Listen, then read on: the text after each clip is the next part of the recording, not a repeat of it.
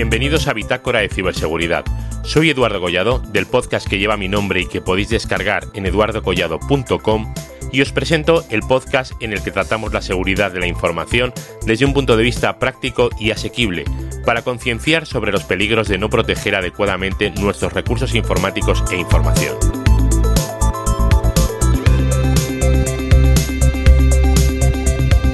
Un podcast 100% libre de virus y para todos los públicos.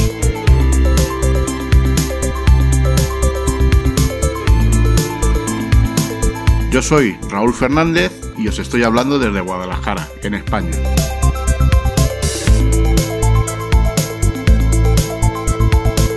Y yo soy Sergio R. Solís y os hablo desde Madrid, en España.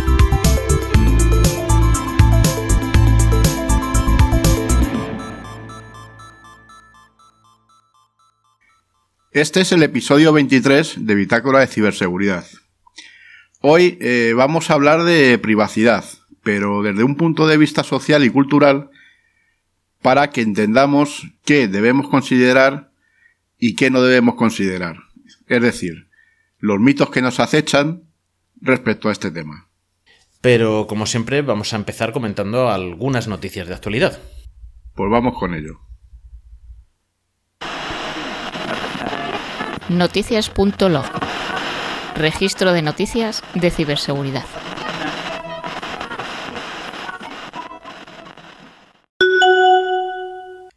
La primera noticia es la filtración de iBoot o iBoot de iOS 9, el sistema operativo de Apple para los iPhone y iPad. En la web de fac-mediomac.com podemos leer la nota de prensa en la que Apple reconoce la filtración del código fuente de iBoot, que es el código de arranque del sistema operativo iOS en su versión 9 para iPhone y iPad. Lo más probable, según leemos en la newsletter de Mixio, es que algún ex empleado de Apple filtró allá por 2016 este código fuente a la comunidad jailbreak y con el paso del tiempo el secreto mm, que estos guardaban eh, pues ha dejado de ser tan secreto y se ha filtrado al público. Para evitar alarmas, aclararemos que se trata de la versión de iBoot de hace tres años y tres generaciones del sistema operativo, y que la propia compañía asegura, en su nota de prensa, que la seguridad de los dispositivos no reside en el secreto del código fuente, lo cual pues ciertamente sería un grave error de, seguridad. Aunque no se puede hacer desaparecer totalmente la filtración, Apple ha conseguido que GitHub retire el código de su plataforma para que se ralentice ¿no? esa difusión. ¿Qué es lo que se puede conseguir a, partir de este iBoot filtrado de hace tres generaciones? Eh, pues hombre, en principio el objetivo era mm, mejorar las posibilidades de hacer jailbreak al teléfono, ¿no? De desbloquearlo para que no esté restringido por las políticas de, Apple. Mm, pero claro, el sistema operativo evoluciona, el propio arrancador, ¿no? El iBoot cambia. Sí. Y pues no se, no se tiene muy claro hasta dónde puede llegar. Es una faena de filtración para la empresa, pero vamos, parece ser que no es un problema de seguridad grave a nivel práctico. Sí, esto yo al final saco en conclusión que esto es un problema más de protección de la información de Apple como consorcio, como empresa, que realmente lo que es un fallo de seguridad debido a la antigüedad de ese código. Exactamente, o sea, esto lo que demuestra es que Apple tiene enemigos internos, ¿no? Atacantes internos. Eso es. Eh, como es el caso, pues eso, de que esté empleado, ex empleado, según tengo entendido, no sé por qué, eh, que filtró que filtró la información. El factor humano. Con el, principal, casi siempre. bueno, os vamos a dejar los enlaces a la, a la noticia en Mixio, en FacMac y en seguridadapple.com. Bien, pues vamos ahora con otra noticia que tiene que ver precisamente con la privacidad y es de nuestros amigos de Facebook, que no fallan. La verdad es que, bueno, Facebook últimamente eh, le están sacudiendo por todos los lados con el tema de la privacidad, sobre todo en países como en, como en Alemania. Y la semana pasada, eh, diversos medios de comunicación, expertos y, y, revistas especializadas han descubierto que Facebook, eh, a través de uno de los servicios que ofrece en su menú, ha creado eh, un nuevo botón llamado Protect. Hasta aquí eh, estaría bien y sería una, un paso más en en las políticas de Facebook para salvaguardar nuestros datos, pero el problema viene en que este botón enlaza con la página de Onavo Protect, que es una app precisamente propiedad de, de Facebook, que fue adquirida en 2013 y que dice ofrecer un servicio de VPN.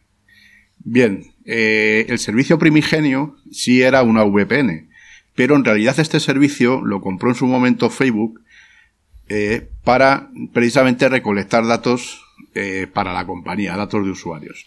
es decir, me estás, me estás empezando a hacer spoilers de lo que vamos a hablar después. Bueno, Raúl. Es de momento ya tenemos a Facebook, una empresa que hace una VPN y recolección de datos. Eso es. Entonces es un tema que yo entiendo que vamos a desarrollar luego. Más la, la noticia esta es de El Confidencial, ¿no? Es del Confidencial, sí, señor. Perfecto, pues luego pondremos el enlace porque además la vamos a conectar, la vamos a comentar en, en la parte del error 503, en la sección principal. De acuerdo. Eh, luego tenemos otra de las que nos gustan a ti y a mí. ¿Vale? Que es una noticia sobre seguridad con cierto toque, llamémoslo educativo, político, y es que, bueno, resulta que el ingeniero que descubrió la, vulnerabilidad de LexNet, LexNet es la plataforma online del Ministerio de Justicia para las comunicaciones oficiales de procedimientos judiciales, ¿no? Donde se conectan los jueces, los abogados, los procuradores. Pues eh, resulta que, bueno, el Ministerio de Justicia denuncia ante la Brigada de Investigación Tecnológica de la Policía Nacional al estudiante de Ingeniería Informática que hizo pública la vulnerabilidad del Exnet. Este joven, en colaboración con el decano del Colegio de Abogados de Cartagena, eh, José Muelas, investigó la vulnerabilidad detectada que facilitaba acceso a áreas restringidas y a cuentas de otros usuarios de la plataforma. Cuando decimos cuentas restringidas, son eh, áreas restringidas, pero desprotegidas, es decir, que estaban ahí al libre acceso. Entonces, eh, la vulnerabilidad mm, práctica, digamos, era que un usuario legítimo del Exnet, una vez registrado en el sistema con sus propias credenciales, podía acceder a la información de otros usuarios con gran facilidad. En base al artículo 197 del Código Penal, artículo que si te dedicas a la seguridad informática deberías conocer, se acusa a este hacker de intrusión y revelación de secretos. Lo cierto es que el ingeniero actuó de buena fe, junto al letrado, para investigar y notificar un grave fallo de seguridad que podía poner patas arriba el sistema jurídico español, nada más y nada menos. La denuncia y notificación del fallo de seguridad fue pública y sin ocultación, por lo que no cabe pensar que hubiese intenciones negativas o malignas por parte de esta persona. Es decir, que desde un punto de vista personal, Mm, en Bitácora de Ciberseguridad, pensamos que actuó de buena fe y por tanto no comprendemos esta reacción por parte de, este Ministerio, el de Justicia, que además de sustentar un sistema que debería gestionar el Poder Judicial, es decir, nosotros entendemos que LexNet debería ser una herramienta en manos del Poder Judicial, no en manos del Ministerio de Justicia, que forma parte del Poder Ejecutivo. Pero eso ya son otros temas que se lo dejamos a nuestros amigos de Esto también es política, ¿verdad? Sí. En, definitiva, bueno, yo, yo desde el punto de vista, vamos, lo, yo creo que lo compartimos los dos, creo que el comportamiento fue eh, exquisito en este tema y si se hizo público fue precisamente porque esto se puso en conocimiento del ministerio desde el primer momento y nadie hizo ni caso.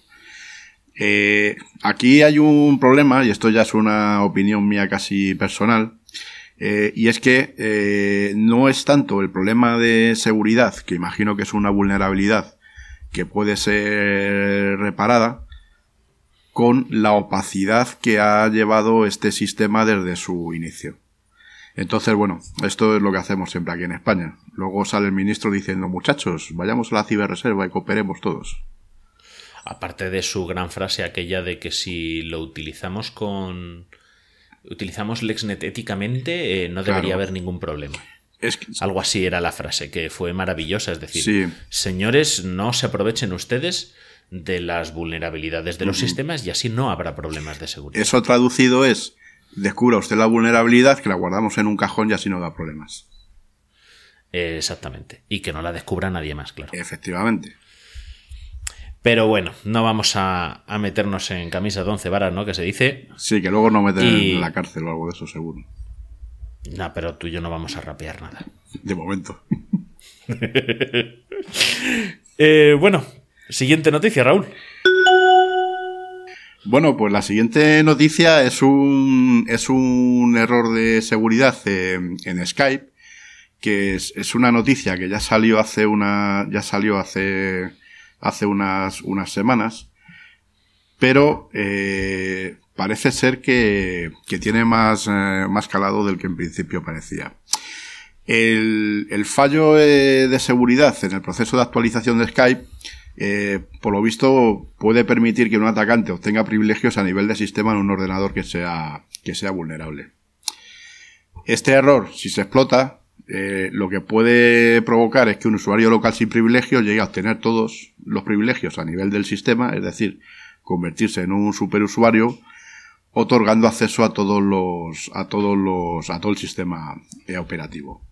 El problema que tiene esta vulnerabilidad es que, por lo visto, es tan compleja que Microsoft se va a ver obligado a reescribir prácticamente o partir desde cero para, para poder subsanar esta, este error. Es decir, tendrían que hacer la aplicación de nuevo. Curiosamente, eh, parece ser que esta vulnerabilidad afecta a las versiones de escritorio de, de Skype que están disponibles para, para Windows 7 que no hay otra alternativa, y para Windows 10, pero no a las versiones para Windows 10 de app, que están en la, en la Store, en la tienda de, de Windows 10. Para Windows 10, eh, la, la versión móvil de. Sí, efectivamente, que es la que yo, por ejemplo, utilizo ahora. Hay dos, Skype tiene dos versiones para, para Windows 10. Tiene una que, que está en la Store, en la tienda, y otra que es la tradicional que te puedes descargar e, e instalarla mediante un exe. Ah, vale, vale, vale, vale, vale. O sea que la de la Store no tiene el problema. En principio parece ser que no. Sin embargo, la otra, que por ejemplo solo está disponible para Windows 7, es la única opción que hay, pues eh, tiene ese fallo y va a tardar por lo visto en arreglarse. O sea que en lugar de reescribir la aplicación, lo que van a hacer es quitarla del medio y dejar que la gente se descargue la de la Store. Y los de Sí, Windows 7 que espabilen. sí, lo que pasa es que en principio Windows 7 debería seguir teniendo soporte. Es el problema que tienen, yo creo. Lo que no sé es hasta cuándo. Eso ya, Pues es, tampoco le tiene que quedar demasiado. eso ya es cuestión de política de Microsoft. Pues sí. Bueno, pues a ver qué es lo que hacen. Y ya sabéis, mm, igual conviene empezar a actualizarse de Windows 7 a versiones posteriores del sistema. Sí, el problema es que Windows 10 da una serie de problemas en algunos equipos que no queda más remedio que seguir con Windows 7. Y lo digo, por, y lo digo por experiencia. lo sabemos, ¿verdad? Sí, Es que quieren que te gastes las perricas en, en equipos nuevos. claro. Pero bueno, eso ya. Iba a empezar a lucubrar, pero bueno, lo dejaremos para otro programa. Bueno. ¿Cómo vendes, pues una, ¿Cómo vendes una versión de Windows para equipos poco potentes y luego a los seis meses estás ofreciendo ordenadores nuevos? Uy, uy, uy. Va- va- vamos a, a correr un Tupido velo. y vamos a ir a la sección principal, el error 503. Eso es.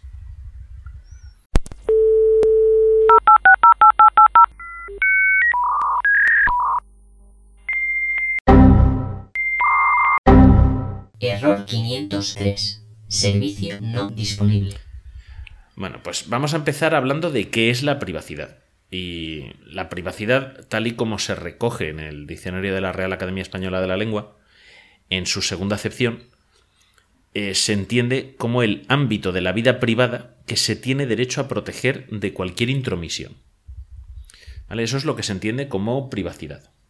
Es decir, que si yo tengo pareja, o meriendo aceitunas, o leo tal periódico, o me gusta andar desnudo por casa o con un pijama de unicornios, son cosas que forman parte de mi vida privada y por tanto tengo derecho a protegerlas de cualquier intromisión ajena.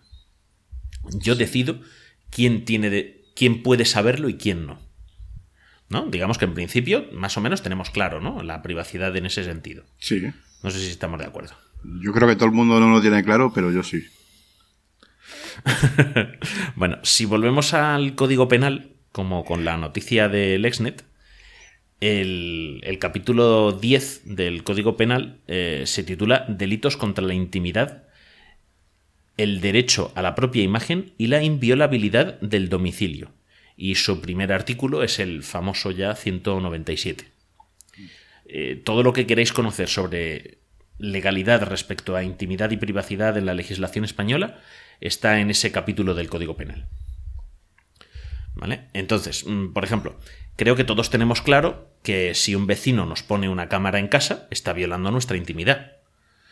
O como ya ha ocurrido, que vi alguna noticia de, de gente que alquila pisos de Airbnb y resulta que algún inquilino se ha encontrado que el, un detector volumétrico o una alarma de detección de humos eh, resulta que era una cámara oculta.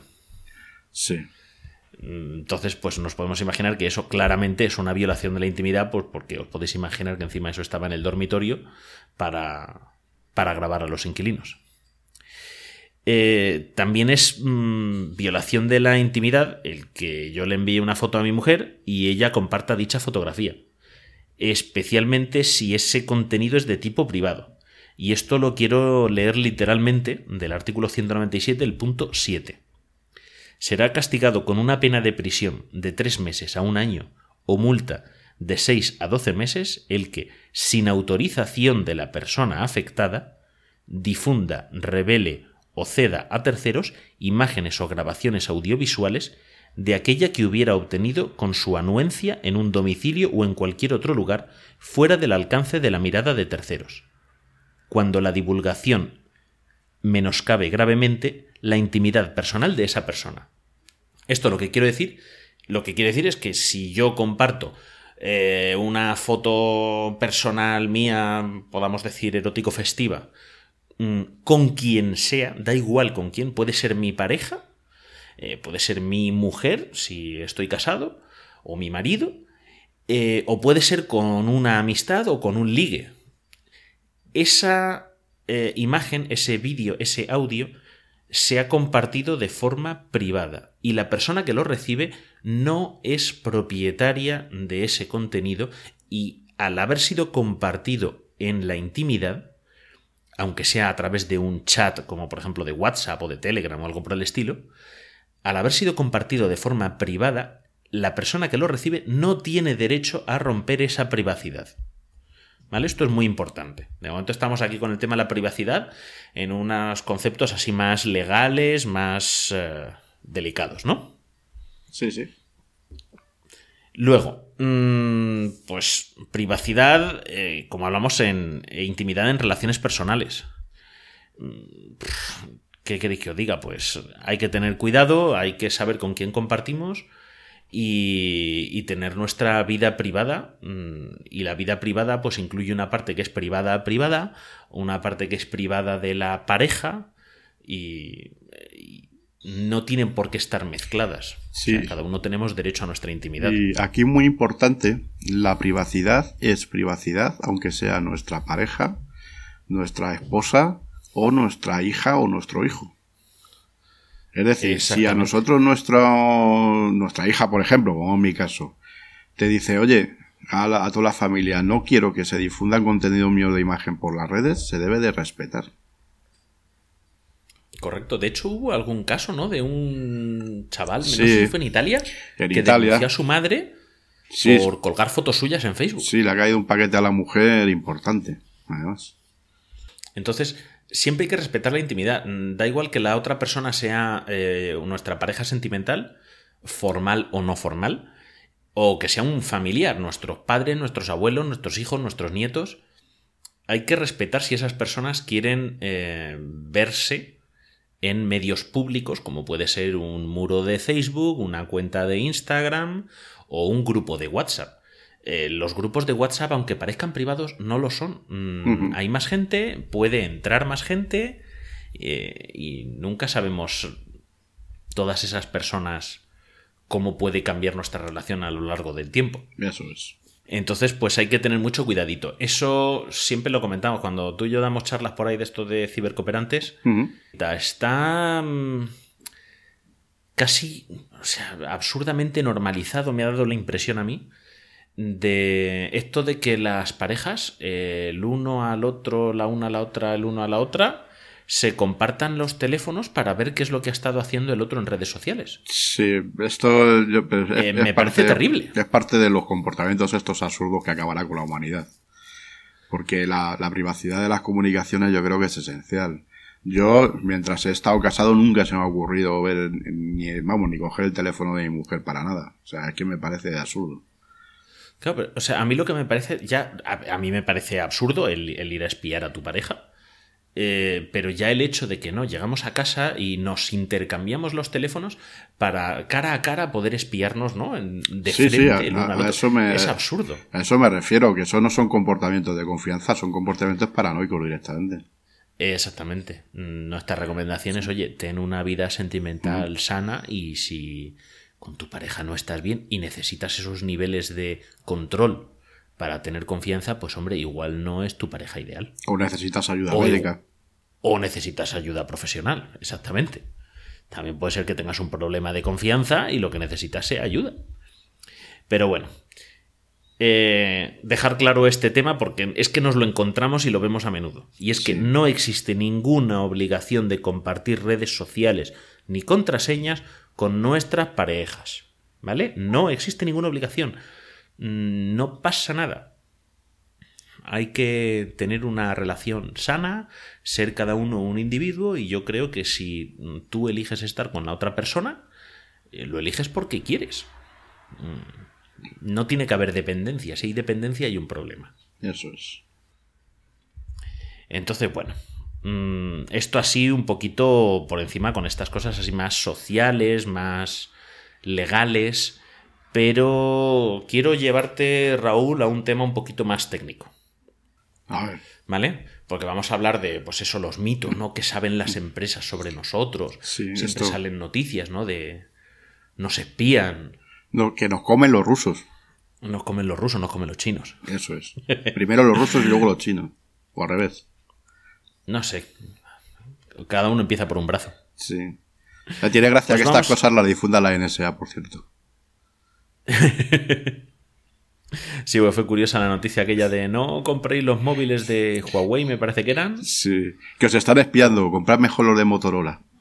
Exactamente. Entonces, claro, a mí me gustó mucho cómo se planteaba la, la pregunta mm, eh, Alex Barredo en Sí. Mixio de ¿recomiendan no utilizar estos productos chinos porque ellos no pueden controlarlos o porque saben que el gobierno chino sí los controla? O por las dos cosas. A ver, si hay una. Porque las combinaciones son múltiples. Claro, hay una parte de verdad que es verdad que hay teléfonos chinos por ahí que te compras eh, a través de páginas de estas en, en AliExpress, por ejemplo, por decir una página, ¿eh? o sea, puede ser cualquiera, que si vienen directamente de China, si es verdad que, que se ha encontrado algunas veces eh, ciertas aplicaciones, ciertos software que transmiten información al fabricante. Pero bueno, hay que tener en cuenta que ese teléfono te lo traen de China y seguramente está cumpliendo con la normativa china. Una normativa bastante, bastante estricta. Sí, Yo tuve y la que- y oportunidad que- una vez de, Claro, y de que- trabajar con una sí. empresa china que... y que puede obligar al fabricante precisamente a tener implementada ese tipo de aplicaciones. Yo, yo recuerdo trabajar con una... reunirme, porque no llegamos a trabajar, con una empresa china en base a unos productos de telefonía. Y bueno, se trataba de unos medios de, de investigación policial. Y claro, yo les explicaba que, oye, mira, es que en España eh, los cuerpos de seguridad para hacer cierto tipo de cosas necesitan órdenes judiciales. Y culturalmente no les no, no lo comprendían. Dice, a ver, la policía dice forma parte del Estado, dice, son los buenos. Claro. ¿Por qué tienen que pedir permiso o por qué se lo tiene que mandar un juez si los policías ya son los buenos? Y digo, bueno, pues es que en Europa somos así, somos más garantistas y a pesar de que la policía oficialmente y como conjunto, hombre, yo entiendo que son los buenos, eh, necesitan para violar los derechos de una persona, para romper su, mm, el secreto de las comunicaciones o para violar su privacidad, necesita que un juez lo ordene. O sea, no es ya que lo autorice, es que lo ordene. Por algo se llama orden judicial. Es un juez el que manda a hacer eso. Sí, no, además, En el curso de una investigación. muchas veces puede ser incluso problemas simplemente de culturales y de concepto. No, no, en este caso era, era eso, un problema cultural. No, le, no comprendían que. Dice, pero las ¿por qué tiene que decírselo el juez si ellos ya son la policía? Entendiendo, ¿no? Que la policía y el juez trabajan en el mismo bando. Sí. Pues bueno, les llama la atención. Pero vamos a ir a la parte técnica hasta la que la hablamos. Quiero empezar con el tema de las redes móviles. ¿no? Con los operadores telefónicos. Nuestros amigos. Y. bueno, esto es mal necesario, ¿no? Sí. Eh, vamos a empezar por los operadores telefónicos, ¿no? Son las empresas que nos proporcionan las tarjetas SIM que ponemos en nuestros celulares para acceder a Instagram, a WhatsApp o incluso, fijaos qué locura, o sea, para hacer llamadas telefónicas. No sé cuándo fue la última vez que hicisteis una. ¿Vale? Pero es eso de, de que marcas un número y al otro lado responde una persona después de sonar unos tonos y habláis. Pues eso todavía hoy día se puede seguir haciendo. Bueno, vamos a empezar eh, con un par de datos interesantes. El primero de ellos, datos, hablamos ahora de datos que pueden afectar a nuestra privacidad. El primero es el IMSI o eh, identificador, eh, mm, identificador del suscriptor móvil internacional, ¿vale? International Mobile Subscriber Identifier, que es el número asociado a la tarjeta SIM que cualquiera de nosotros tenemos en nuestro teléfono no es el número de teléfono, ¿vale? Es un número bastante más largo. Y, hay un número para cada tarjeta SIM. De hecho, las tarjetas SIM, la mayor parte de ellas no saben, ni quiero decir, no tienen almacenado en el propio chip cuál es su número de teléfono. Entonces, lo que ocurre es que cuando el teléfono se conecta a la red, el teléfono le da el IMSI de la SIM a la red y la red eh, en la base de datos, en el Home Location Register, eh, tiene almacenado qué número de teléfono con- corresponde a ese suscriptor. Claro. ¿Vale? Entonces, ese es el IMSI. Digamos que el IMSI es el, por simplificarlo, el número de serie de la tarjeta SIM, el que identifica a la línea telefónica. Y el otro número importante que tenemos es el email. Este igual nos suena ya más a todos. El email es el International Mobile Equipment Identifier, que es el número de serie del teléfono. No es el número de serie, ¿vale? Pero es el. algo así como el número de serie del módem telefónico que va dentro del teléfono. Eh, por lo tanto, el IMSI identifica a la línea de teléfono, a la SIM, y el email identifica al teléfono propiamente dicho. De hecho, si conocéis modelos de teléfono que tengan eh, doble SIM, pues cada SIM tendrá su IMSI y el teléfono tendrá dos números email, porque tiene dos modem radio telefónicos. ¿Vale? Y por eso, aunque cambiemos la SIM de teléfono, mantenemos nuestro número de teléfono, porque el IMSI sigue siendo el mismo. Cambia el email, pero no el IMSI.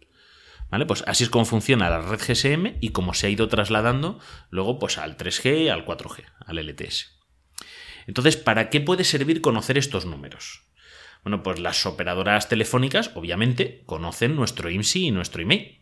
Están registrados y mientras tengamos nuestro teléfono encendido, la antena que tengamos más cerca eh, sabe que estamos conectados a ella y conoce nuestro email y nuestro IMSI. O sea, es. Entonces, la operadora sabe dónde, en qué región estamos de su red, porque sabe a qué antena estamos conectados. ¿Vale? Esto ya sería un primer elemento. Sí. Si solo tiene el email, eh, no puede saber quién es el que tiene el teléfono. Esto puede suceder en el caso, por ejemplo, de un teléfono sin SIM, que es- realmente, por ejemplo, sí puede hacer una llamada al 112, que es el teléfono de emergencias en Europa. ¿No, Raúl? Sí, sí. Entonces, el, el teléfono sin SIM puede hacer esa llamada, la antena eh, captaría el email del teléfono, pero no el IMSI porque no tiene tarjeta SIM. Entonces, bueno, ahora vamos a asociar las cantidades a emails e IMSI. Las operadoras pueden saber eh, por qué zonas nos desplazamos. Eh, por Sí. ejemplo, pues Raúl está hablando desde Guadalajara. Imaginaros que se va a Barcelona. en su coche y el operador telefónico podría reconstruir una ruta más o menos aproximada solo con saber a qué antenas ha estado conectado Raúl durante ese viaje. De hecho, había una herramienta que se dio a conocer a partir del iPhone, creo que fue del 3GS, el, segundo iPhone que se vendió en España, porque el primer iPhone no, no el, el, segundo iPhone que se vendió en España, el tercero que se puso a la venta en, general. Eh, el teléfono almacenaba las antenas a las que había estado conectado. O sea, se guardaba en el teléfono el identificador de las antenas a las que se había estado conectado. Entonces, había una forma de descargarse ese archivo del teléfono y podías ver en todos los sitios en los que había estado ese teléfono, más o menos, dependiendo del conocimiento que tuvieses de la red a la que se conectaba. Yo por aquel entonces hice la prueba y wow, acojonaba ver el mapita. ¿Vale? Pero eso lo hacían muchos teléfonos por aquel entonces. Lo que pasa es que pues, salió la. se levantó la liebre con, con el iPhone de aquel entonces, el 3GS era. Entonces, bueno, mm, en este caso, como hemos visto, mm, el operador telefónico podría saber que Raúl está viajando de Guadalajara a Barcelona. Cuando va, cuando vuelve, si prefiere ir por la general o por la autopista, eh, si para en determinadas localidades, podría conocer incluso áreas de servicio.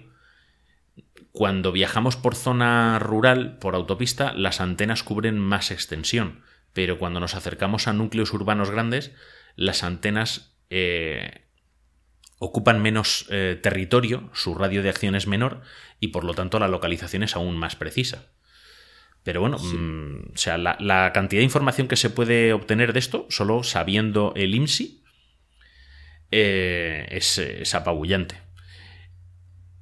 Si vamos un pasito más allá, eso sería para de Hecho, de hecho, en muchos, perdona, que quiero hacer un inciso, en muchos casos de estos de crímenes y tal, precisamente lo que se utiliza para situar a un sospechoso en la, en la escena del crimen es la triangulación precisamente de su teléfono móvil.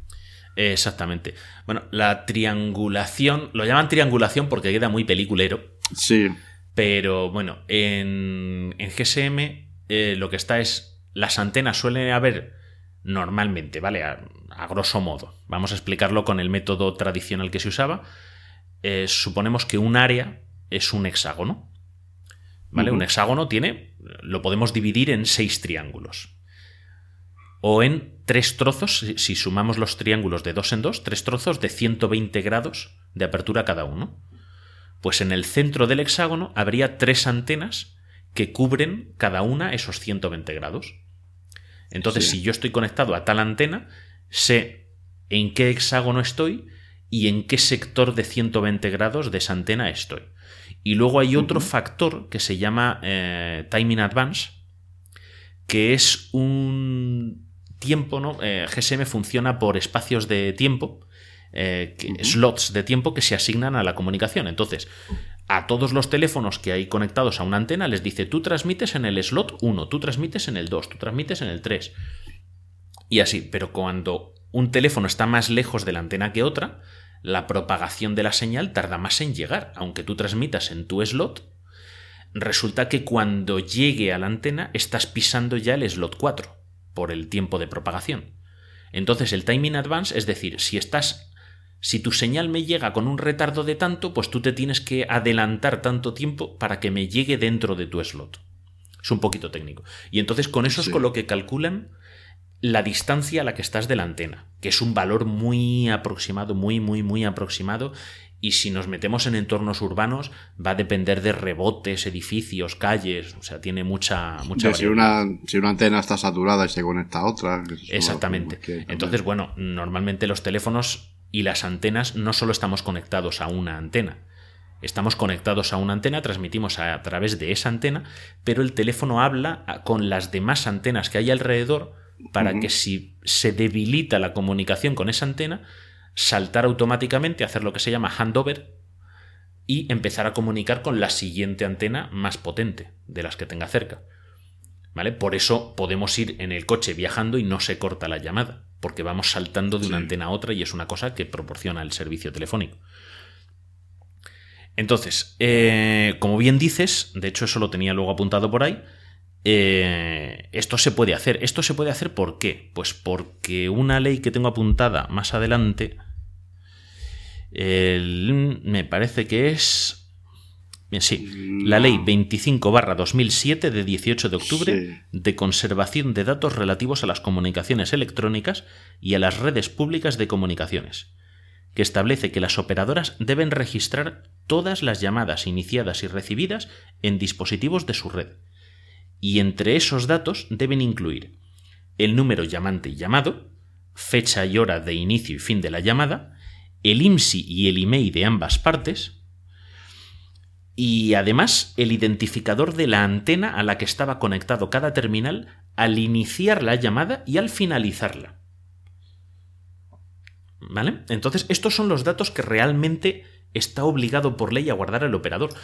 A ver, que no nos sorprenda nada de todo esto. De todos los datos que he dicho, todos los datos, número llamante, número llamado, la hora de inicio, la hora de final, eh, eso es absoluto. Y el IMSI y el, email ya no tanto, pero hasta el IMSI es normal. ¿Por qué?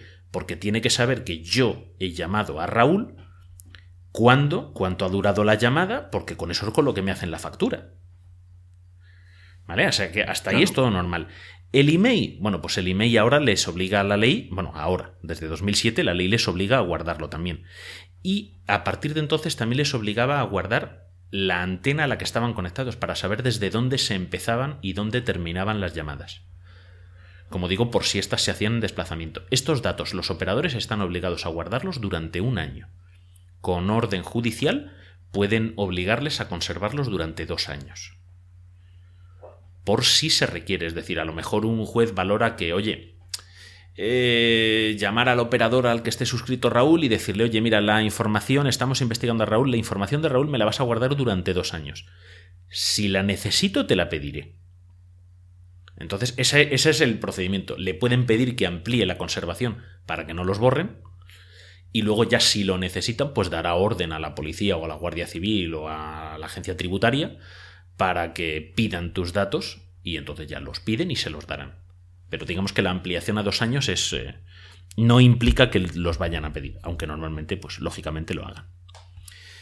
Eh, bueno, hay que, hay que tener en cuenta también que, esta ley protege de alguna manera al consumidor, porque esto, esto se puede utilizar también por parte de, de los clientes de las compañías para respaldar reclamaciones. Exactamente, claro, porque tú sabes que eso lo está registrado. Está registrado por ley y en un momento dado tú puedes exigir esa información. Eso es. De hecho, en principio esto debería formar parte de los datos que te proporcionen si ejerces tu derecho al acceso a los datos personales. ¿Vale? Y bueno, esto aparece en el artículo 3 del capítulo 1 de la ley, o sea que es que no, no esperan mucho para comentarlo. Y un detalle interesante, esta ley afecta también a las comunicaciones por correo electrónico. ¿Vale? Y a los servicios online. Es decir, que cuando si, si en vuestra empresa gestionáis el correo electrónico con un servidor propio, esta ley os afecta, ¿vale? Repito, voy un momento al numerito. La ley 25 2007 de 18 de octubre, porque os obliga también a guardar información pues, de las IPs de las que desde las que se envía un email, las direcciones, a dónde llega, dónde se almacena. Hay una serie de información que os pueden exigir más adelante y como un proveedor de servicio de correo electrónico, aunque sea interno para la empresa, no deja de ser un proveedor de servicios de comunicaciones, pues tienes que cumplir esta ley. ¿Vale? Mm, no significa que, que podáis usar los datos para nada más. Simplemente que hay que conservarlos por si en algún procedimiento legal se os exigen, sea el del tipo que sea, sea acceso a los datos por la ley de protección de datos o sea una investigación judicial. ¿Vale? Pero veamos un poquito qué más se puede saber con el email. ¿Vale? Eh, el email, para el común de los mortales, es un número de 15 dígitos, ¿no? Tú vas a tu teléfono y en la aplicación de llamar por teléfono escribes asterisco almohadilla 06 almohadilla y te sale tu número email. Claro y sencillo. ¿Para qué sabemos todo el mundo que sirve este número? Pues oye, si me roban el teléfono voy a la policía, pongo una denuncia y les doy este número de email. y con la denuncia y con el número de email eh, llamo al operador y el operador lo que puede hacer es marcar como robado ese email en su red para que si alguien pone una SIM en tu teléfono y se conecta a la red, el operador pueda decir que no le da servicio a ese teléfono o pueda localizarlo, distintas opciones.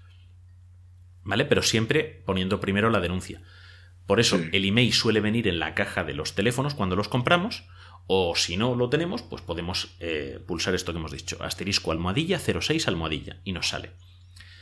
De los 15 números, el decimoquinto es solo una operación matemática sobre los otros 14. Es como la letra del DNI, ¿vale? La de letra del DNI solo es para verificar que, que, no te has inventado el número. Porque hay que hacer una operación con los números y te sale la letra. Pues el decimoquinto número del email es lo mismo. Es lo que se llama un checksum. ¿Qué se puede saber con un email? Pues se puede saber la marca y modelo de vuestro teléfono. ¿Vale? Yo te invito, Raúl, a que pruebes eh, www.email.info. ¿Vale? Ahí puedes meter el email de tu teléfono y a ver si acierta. lo que pasa es que yo ahora mismo no me sé el email. tienes que coger el teléfono y pulsar asterisco almohadilla 06 almohadilla. Pero bueno, no hace falta que lo hagas ahora porque no, no lo vamos a mostrar en imagen. Pero. Entre, otras cosas, porque tengo el teléfono lejos para que no interfiera. Por eso no lo voy a Para que no se meta la señal en el, micrófono. Claro. Pues eso, para los oyentes, eh, ya sabéis, email.info, entre otras muchas páginas, ¿vale? Que podéis probar. Entonces, ahora imaginaros, tenemos a un operador que sabe qué teléfono móvil utilizáis, aunque os lo hayáis comprado aparte y no os lo haya dado ellos, y si cambiáis de teléfono, el operador lo sabe. Sabe si estáis utilizando un Samsung, si estáis utilizando un iPhone, si estáis utilizando un Huawei, eh, a través del email. Eh, saben vuestro IMSI porque os tienen que facturar y porque son los que os dan el número de teléfono y hasta saben por dónde os movéis. Eso lo saben de cada uno de nosotros. Eso puede servir para que plataformas ahora, no quiero decir ninguna así eh, en especial, luego nos puedan proporcionar servicios de, de publicidad a medida en base a lo que utilizamos. ¿Vale? Y, también puede usar esta información un operador de forma masiva. Es decir, eh, imaginaros una ciudad como Madrid Capital, en la que el operador mira cómo se mueven los distintos teléfonos eh, a lo largo del día. Sabe en qué barrios hay más gente, en qué barrios hay menos gente, eh, qué desplazamientos ocurren, en qué zonas ocurren. Toda esa información le puede ser útil a la red de transporte público, a la red de carreteras, a los que ponen anuncios en las estaciones de metro, de autobuses, en carteles de estos en la carretera, en vallas publicitarias.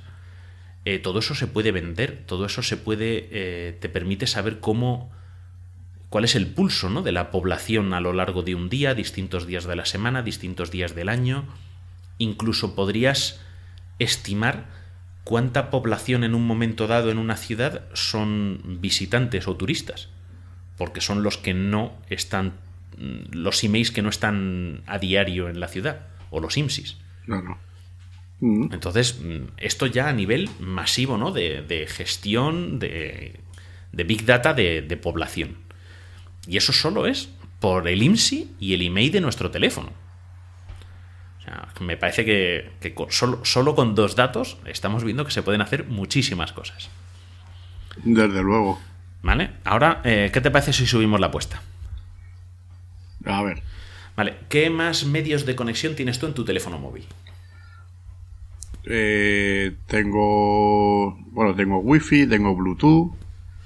Amigo, ¿y qué, qué tienen en común esas dos formas de conexión? Tengo una dirección MAC. Correcto. Eh, las conexiones Ethernet de la computadora o la Wi-Fi o el Bluetooth tienen una eh, dirección MAC, ¿vale? Que son las siglas de Media Access Control. También es conocida como dirección física de red. Son seis números hexadecimales de dos cifras que normalmente se representan separados eh, por dos puntos, ¿vale? O sea, tenemos AB, dos puntos, CD, dos puntos, 1, 2, dos puntos, pues así, seis eh, parejas de dos cifras. Pues eh, podéis ver la MAC del Wi-Fi o del Bluetooth de vuestro iPhone, por ejemplo, si accedéis a Ajustes, General, Información. Si tenéis un PC con Windows, podéis ejecutar en la línea de comandos, ¿no? en el terminal, podéis ejecutar ipconfig, la barra, la que está en el 7, ¿no? mayúscula 7, all, A-L-L, todo en inglés. ipconfig barra all y os mostrará, además de la conocida dirección IP que ya habréis visto, la pasarela y tal, pues veréis este grupo de seis cifras hexadecimales separadas por dos puntos cada dos de cifras. si estáis en Mac o en Linux podéis ejecutar ifconfig y también veréis esta dirección MAC de cada una de vuestras interfaces de red. En Android pues supongo que dependerá del menú de cada fabricante. No sé si. Bueno, tú has dicho que tenías el teléfono aparte, así que no, lo puedes mirar. Pero bueno, seguro que si entráis en, en temas de diagnóstico de red o en la propia configuración Wi-Fi podéis ver la dirección MAC. ¿Vale? Esa dirección MAC es como la matrícula del módulo Wi-Fi de vuestro teléfono o del módulo Bluetooth. ¿Vale? Cuando os conectáis a un router, eh, sea el del hotel en el que estéis de vacaciones, sea el router de vuestra casa, sea el router de un centro comercial, porque hay wifi gratis, hay un, lo que se llama un servidor de HCP con el que vuestro teléfono habla, el modem wifi de vuestro teléfono habla con ese router eh, y se comunica con el servidor de HCP. Y el servidor de HCP lo que dice es, ah, tu MAC es esta, tu dirección MAC es esta. Eh, pues a esa dirección MAC le vamos a asignar tal dirección IP. Y entonces ya a partir de ahí ya utilizas esa dirección IP para navegar. Pero digamos que la matrícula, el número que no va a variar es la dirección MAC. Hay trucos para poder cambiar la MAC, etc. No nos vamos a meter ahora en eso. Eh, el caso es que mm, hemos dicho, si yo estoy en mi casa y tengo mi dirección MAC, pues vale, mi router conoce mi dirección MAC de mi teléfono, de mi ordenador, de mi tostadora conectada todos los dispositivos que estén conectados tendrán su dirección MAC porque todos van a estar eh, utilizando protocolos Ethernet o Wi-Fi o Bluetooth o similar. Casi todos ellos. Eh, ¿Qué ocurre? Que luego yo me dejo el Wi-Fi del teléfono encendido cuando salgo de casa y me voy al centro comercial. Y mi teléfono va a estar buscando redes que conozca a las que poder conectarse. Eso significa que las redes que haya por allí van a poder ver la dirección MAC de mi teléfono y entonces van a saber por dónde me muevo en el centro comercial. Va a ser como las antenas de GSM, pero en un espacio más chiquitito, con antenas de wifi alrededor del centro comercial. Y más chiquitito todavía si lo hacemos con Bluetooth. Porque el radio es mucho menor, pero el Bluetooth también tiene una MAC y no son datos secretos. O sea, el protocolo permite que se sepa tu MAC, los protocolos de comunicaciones. Y entonces pueden identificar tu teléfono. Tú imagínate que vas todos los días a comer a un restaurante del centro comercial pues el que gestione las redes wifi, si tú tienes mm, la wifi de tu teléfono encendida, aunque no te conectes a la red, sí puede saber que estás por allí. Y ya si te conectas, lo sabe absolutamente todo. Entonces, no sé hasta aquí cómo voy, Raúl, si me estoy liando. No, no, bien, bien. ¿Vale? Entonces esto digamos que podría ser lo mismo que habíamos hablado de que el operador telefónico puede saber si Raúl se va de Guadalajara a Barcelona y por dónde. Pues ahora imaginaros lo mismo, pero en un centro comercial que saben en qué tiendas paras más tiempo, por cuáles vas, en cuáles entras, a qué hora entras, a qué hora sales, si vuelves a venir, porque obviamente repites teléfono durante bastante tiempo. La gente normal hablo. ¿Vale? Hay gente que cambia teléfono como de camisa, hola Pedro.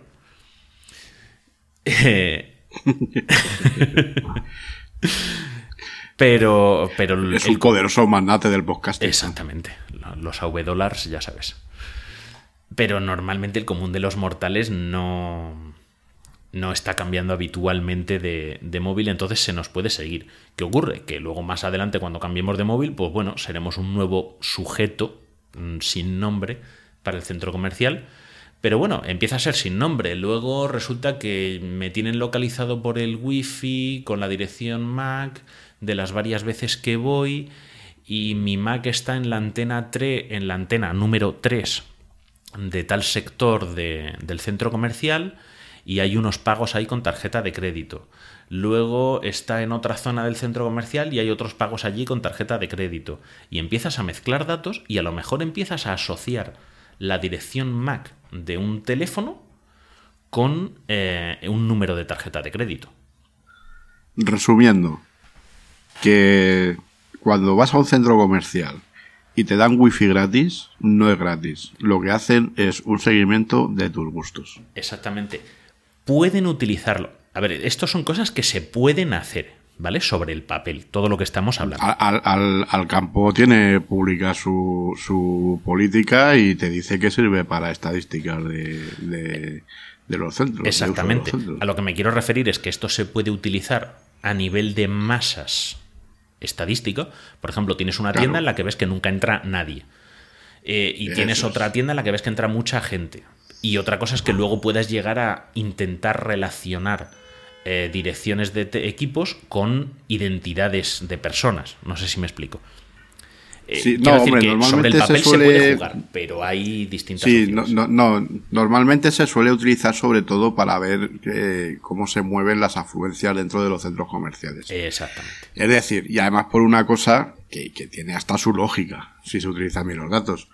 Eh, no cuesta lo mismo el metro cuadrado dentro de un centro comercial en un local donde no es una zona de paso y no va casi nadie, que en un hall donde normalmente siempre está petado de gente.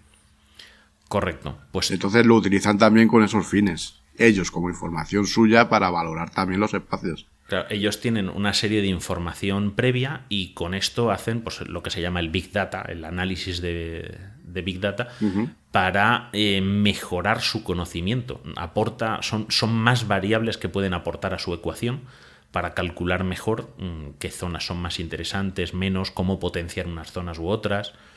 ¿Vale? Eso, Claro. pues eso, a control de, llamémoslo control de masas. Claro.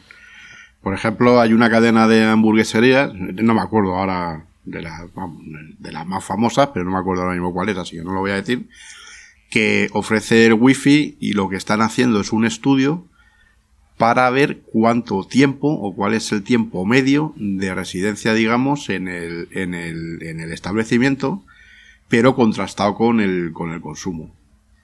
Es decir, porque hay establecimientos que a lo mejor están perdiendo dinero porque la gente se tira tres horas tomando una Coca-Cola. Eh, exactamente. Y entonces se, va, se está utilizando con esos fines. Claro, porque siempre tenemos el, el precio medio de ticket, ¿no? Cuando hablamos de negocios, se habla del Eso precio es. medio de ticket, de cuánto se gasta el cliente medio, pues con esto pueden llegar a tener cálculos aproximados de ticket medio por hora, incluso más allá de por cliente. En- Entonces te da, te da más métricas y te permite conocer mejor el, el negocio. Entonces, bueno, Claro. esto así con las Mac, con las Wi-Fi, se pueden hacer muchas historias. Voy a ver un poquito más que tengo por aquí cosas anotadas. A ver si me he dejado. Ah, sí. Eh, con la Mac también se puede saber de qué dispositivo estamos hablando. ¿Vale? Que esto es Sí. otro detalle curioso. Eh, yo os propongo, por ejemplo, acceder a una de muchas páginas web que hay que se puede servir para esto, que es macvendors.com. Mac de dirección Mac, no de los ordenadores de Apple. Vendors, E -B -U, E -B, digo, M-A-C-V-E-N-D-O-R-S.com. Mac Vendors. Sí, de todas formas, luego la pondremos en las notas Exactamente. también. Entonces ahí tú miras la dirección MAC de tu dispositivo, Eh, Tu dispositivo puede ser tu router, tu, la red Ethernet, la, la tarjeta Ethernet de tu ordenador, la tarjeta Wi-Fi de tu teléfono, la tarjeta Wi-Fi de tu Apple TV o de tu Chromecast, eh, la de tu NAS. Entonces tú buscas esa dirección MAC, la apuntas en esta página y te va a decir el fabricante. En este caso no ya es del teléfono, sino del módulo de red. ¿Vale? Es decir, eh, por ejemplo, Sí. puede que tú metas el de un aparato, la dirección MAC de un aparato y te diga que es Intel. Y dices, oh, leñe, pero es que si es un ordenador Dell. Bueno, es que Dell le compra las tarjetas de red a Intel o las placas madre a Intel. Sí, claro. Entonces, por eso Mac Vendors te va a decir eh, Intel. Pero bueno, ya es una información. Esto, junto con lo de los emails, lo que pasa es que, por ejemplo, los emails en los centros comerciales lo tienen bastante más difícil conseguirlos. Pero con, con las direcciones Mac, eh, sí pueden llegar a saber, por ejemplo, eh, qué tipo de teléfonos utilizan sus, sus visitantes. Y entonces, oye, dices, oye, es que tengo un porcentaje de tantos clientes con iPhone o con Samsung de alta gama. O tengo clientes, la mayor parte de mis clientes utilizan teléfonos de baja gama. En base a, a esta información. Y eso te puede servir también para acomodar eh, tu, tu target ¿no? de, de público. Sí, claro, para modificar la publicidad, para mm, potenciar más un tipo de establecimientos otro a los que le alquilas locales. Sí, a ver, todo esto es eh, forma, para- o sea, son herramientas eh, que sirven para el big data, es decir, para para al final al final son herramientas de, de gustos, de costumbres y para que las empresas muchas veces puedan tomar decisiones pues en cuanto a lo mejor pues eso si se va a poner un centro comercial o si van a poner un supermercado o como comentábamos antes dentro de los de los centros comerciales pues para las políticas que tienen también de precios Exactamente. Mm, A ver, tiene que quedarnos claro, Google es un buscador, todo el mundo. ¿Qué es Google? Un buscador. No, Google es un vendedor de publicidad. claro eso Pues es es que los operadores telefónicos se están convirtiendo en proveedores de información. No ya en proveedores de conexión a Internet o proveedores de servicios telefónicos para los usuarios finales y las empresas, sino también en vendedores de datos a las empresas para que hagan este tipo de investigaciones. claro Y las empresas que montan redes wifi en hoteles, en centros comerciales, en... Mm, el dar acceso gratis a Internet a los clientes del hotel o del centro comercial es un aliciente. Pero a ellos les sale muy barato por toda la información que capturan y que luego Claro. pueden reinvertir, reaprovechar y obtener un retorno a partir de ella. Ese, o sea, nadie da duros a peseta. Sí, Es sí, una frase muy antigua, ¿vale? Para los millennials, los duros eran las cinco pesetas. La peseta era la moneda que había antes del euro. Pues un duro eran cinco pesetas. cinco pelas Mm. Entonces nadie da duros a peseta. que te daba tu abuelo cinco pesetas y eras capitán general Bueno, pero eso tú que eres un viejales, no fastidies. Joder, yo que ya A mí me daban un duro y valía para un chicle. Y poco más. yo, yo he pasado mi adolescencia sin teléfonos móviles Y yo también, fíjate. sí. Bueno, vamos a ir al siguiente paso, ¿no? Ya hemos hablado de esos identificadores de dispositivo, ¿no? Que serían pues el IMSI, el email, las direcciones MAC de nuestros equipos de red. Pero ahora vamos a hablar de los nombres de dominio. ¿Vale? Pues de eh, bitácora de ciberseguridad.com, avpodcast.net, eh, cosas por el las estilo. DNS ¿no? sí ¿Perdón? las DNS Exactamente. DNS es el servicio de nombres de dominio. Y luego tenemos los servidores DNS. Un servidor DNS que es una agenda. ¿Vale? Cuando nosotros nos conectamos a un servicio, tiene un nombre de dominio, ¿no? Hemos dicho, pues, avpodcast.net, por ejemplo, feedpress.com o feed.press, cosas por el estilo. Cuando yo quiero acceder a avpodcast.net, lo tengo por aquí puesto, os voy a decir un secreto terrible, ¿vale? La dirección IP del servidor de avpodcast.net es 31.47.74.145. Esa es la IP pública. sí pero es más fácil recordar a vpodcast.net que no todos los números ¿no? Ese es el truco. El- la ristra de números que yo te he dicho ahora mismo, si no te la has apuntado, no eres capaz de repetírmela. Entonces, sin embargo, aco- acordarte de avpodcast.net es mucho más fácil.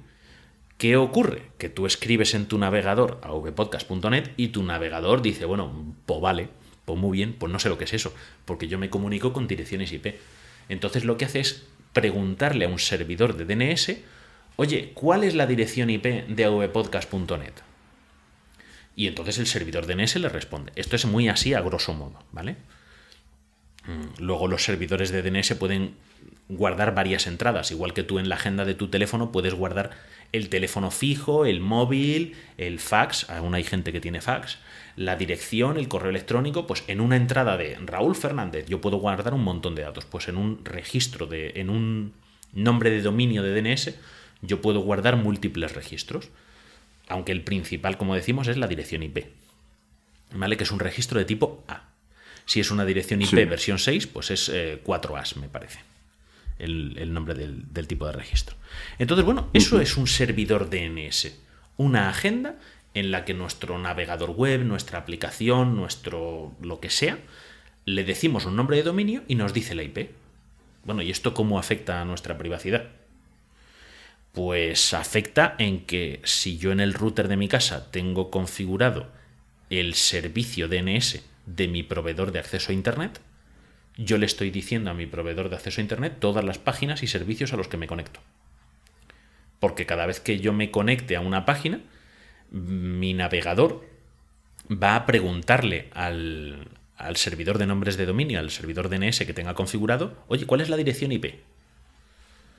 ¿Vale? Y entonces ese servidor de dominio va a saber, hombre, pues esta persona se quiere conectar a esta página, este ordenador, este teléfono se quiere conectar a esta página web. ¿Vale? No hay que ser un genio para eso. Claro. Entonces, mm, eso lo saben los operadores telefónicos porque nos configuran su servicio de DNS por defecto en nuestros routers. Eso lo sabe el que tiene el servicio de DNS de la red wifi del hotel en el que estamos de vacaciones. Eso lo sabe el que tiene la red wifi de la hamburguesería que decías tú antes. Y eso lo sabe el que tiene la red wifi del centro comercial que nos está proporcionando acceso a internet gratis eh, mientras nuestra pareja está de compras. Eso es. ¿Vale? Entonces, ¿qué ocurre? Que saben por dónde navegamos. Y no solo por dónde navegamos, incluso qué aplicaciones tenemos instaladas en nuestros teléfonos. Eh, en el caso de Google es así. ¿En el caso de? De Google es así. Claro, pero no ya solo eso. O sea, lo que quiero decir es que mmm, tú imagínate que el corte inglés te da acceso gratis a la wifi, que no sé si lo tienen o no. Eh, pero cuando yo abro WhatsApp en mi teléfono, eh, la aplicación se va a conectar a los servidores de WhatsApp y lo va a hacer a través de un nombre de dominio. Entonces, como está usando el servidor de DNS de la red Wi-Fi del corte inglés, el corte inglés ve que me conecto, que pregunto por la dirección IP del servidor de mensajería de WhatsApp y entonces sabe que estoy utilizando WhatsApp. Lo mismo con cualquier otra aplicación que se conecte a un servidor de lo que sea. ¿Vale? Puede ser de un videojuego para guardar partidas, puede ser de una aplicación de mensajería, puede ser de una red social. Entonces pueden saber no solo a qué páginas nos conectamos, sino qué servicios utilizamos en Claro. aplicaciones. Y esto pues volvemos a lo de siempre. En según qué casos, pues puede ser información estadística en bruto y en otros puede ser eh, investigar a una persona concreta. Hay que decir que el protocolo DNS, el consultar esta agenda de direcciones IP, no está diseñado para ser seguro, está diseñado para ser eficiente. Es decir, ¿cuál es la dirección de webpodcast.net? Esta. Ya está, no hay más. No.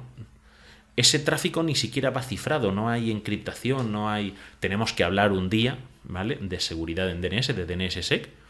eh, Sí. que lo tengo comprometido, luego lo, lo mencionamos. Pero no, no existe seguridad. Entonces, imagina que estás en ese wifi de esa hamburguesería o de esa tienda de cafés carísimos que dicen que son café, pero que, que a mí no me lo parece.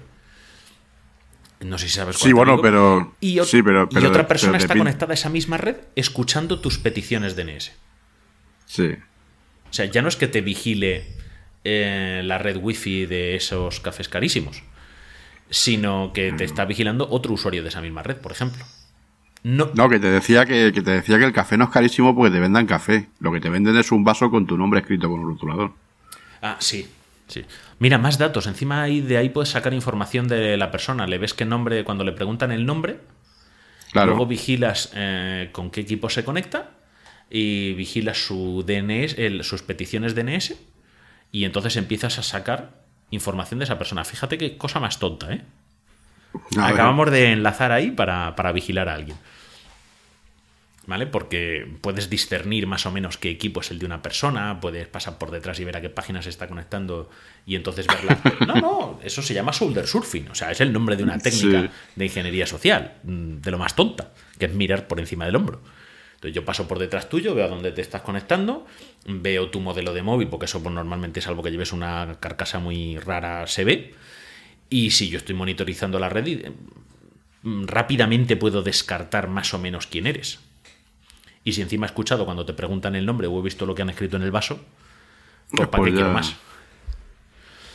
¿Vale? Entonces, eh, tened en cuenta que cuando utilizáis servicios DNS, y todos los utilizamos y es imprescindible utilizarlos hoy en día, estamos diciéndole a quien controla el servidor eh, por dónde estamos navegando. Claro. ¿Vale? Entonces, eh, pues hay que tener, hay que tener cuidado.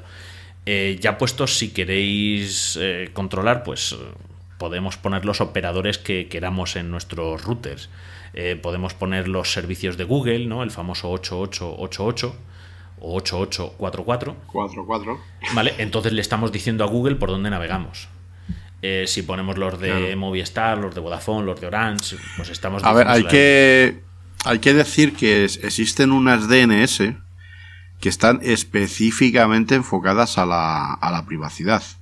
Es decir, dentro de, la, de su política se comprometen a no, a, a- a no guardar ningún dato de, de navegación ni tal. Eh, si quieres, yo las, las tenía por ahí, las podemos poner en las notas Pues del a ver si las localizamos y las ponemos en la nota del programa Sí. porque es, es muy interesante. Yo conozco OpenDNS, pero OpenDNS está, lo ha comprado Cisco, Sí, ¿vale? Y está más orientado a poder hacer filtrado. Es decir, a que Eso es. cuando alguien pregunte por una página que sea inadecuada, no se la responda. O te responda llevándote a una página web de decir no estás autorizando a visitar esta página, en vez de darte la IP del servidor. Sí, pero vamos, ya digo, hay, una, hay unas direcciones DNS, las tendría que localizar porque trasté en su momento con ello y están enfocadas a la privacidad precisamente. Pues sí, no sé si tengo algo más por aquí del tema de DNS. Bueno, lo del DNS volvemos a lo mismo. Igual que antes hemos hablado que si en la oficina tienes tu propio servidor de correo electrónico y tienes que cumplir con la ley que hablábamos antes, eh, si tú estás navegando desde la oficina, a lo mejor el servicio DNS de la red de la oficina es de la propia empresa. Igual le estás diciendo a tu empresa por dónde navegas. Lo digo para que te lo pienses. Porque a lo mejor no estás usando recursos que deberías estar utilizando en la red de la oficina. Además, hay que tener en cuenta, que eso lo hemos dicho ya en varias ocasiones, que aunque utilice sesiones de privacidad en los navegadores, eh, eso lo único que hace que no almacena cookies ni otra información en el propio navegador. Pero en los servidores DNS queda registrada y en los servidores del operador queda registrado también. Exactamente, queda registrada la solicitud. O sea, es. Entonces, si yo utilizo el navegador privado, vale, en el historial no quedará nada. Incluso sistemas de privacidad ya más avanzados, ¿no? Como el de último de Firefox, pues mm, evitan que te sigan rastreadores de Google Analytics o de Amazon o de Facebook. Sí. Te dan más protección, pero la solicitud que haces al servidor DNS la haces. Entonces da igual desde qué navegador la hagas. Tú has preguntado a tu- y van a decir, mira, este es un degenerado de esos que escucha podcast. Sí, esto es. Fíjate, ya, mira, es- ha empezado pidiendo a vpodcast.net, ha seguido por Nación Podcast, Emilcar FM, eh, Audio Sonoro. Está loco, o sea, solo escucha podcast este tío. Te pueden despedir, claramente. O sea, te, te- te escucha demasiado podcast y te despiden. Eso es así. Pero bueno. Entonces, pues no me voy a meter así mucho más con el DNS, salvo porque, oye, ¿cómo podemos protegernos un poco? Si yo me conecto a la wifi de un centro comercial que es pública, o de un hotel, o de una empresa que estoy visitando y me dan acceso wifi para que yo me pueda conectar y no gaste mis megas, porque soy muy rácano. Eh, ¿Cómo podría evitar que supiesen qué DNS utilizo? Con, con una VPN, ¿no? Con una VPN, correcto. Una VPN Pero. es un... O, o pero. Hay peros, hay peros. Vamos a empezar por la parte buena y luego vamos a recuperar cierta noticia que has comentado. ¿Vale? Vamos a, vamos a enlazar. Sí, sí. La VPN es una red privada virtual.